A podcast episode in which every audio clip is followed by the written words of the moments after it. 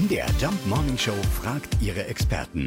Fakt oder Fake? Das Pfingstreiten oder auch Pfingstbäume kennen wir als Pfingsttraditionen, aber das hier klingt verrückt. In manchen Dörfern in Thüringen wird Pfingsten Laub gesammelt. Knut Kreuch vom Thüringer Landestrachtenverband. Stimmt das oder haben wir uns das ausgedacht? Ja, das stimmt.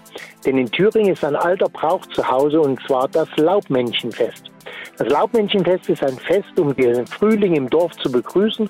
Und aus diesem Grunde sammeln die jungen Burschen Laub, stecken einen von ihnen ins grüne Kleid und ziehen mit ihm und mit Freudengeschrei ins Dorf ein. Und das ganze Dorf weiß danach, jawohl, der Frühling ist da, die Natur bricht auf, die Triebe kommen heraus und alle sind eigentlich glücklich.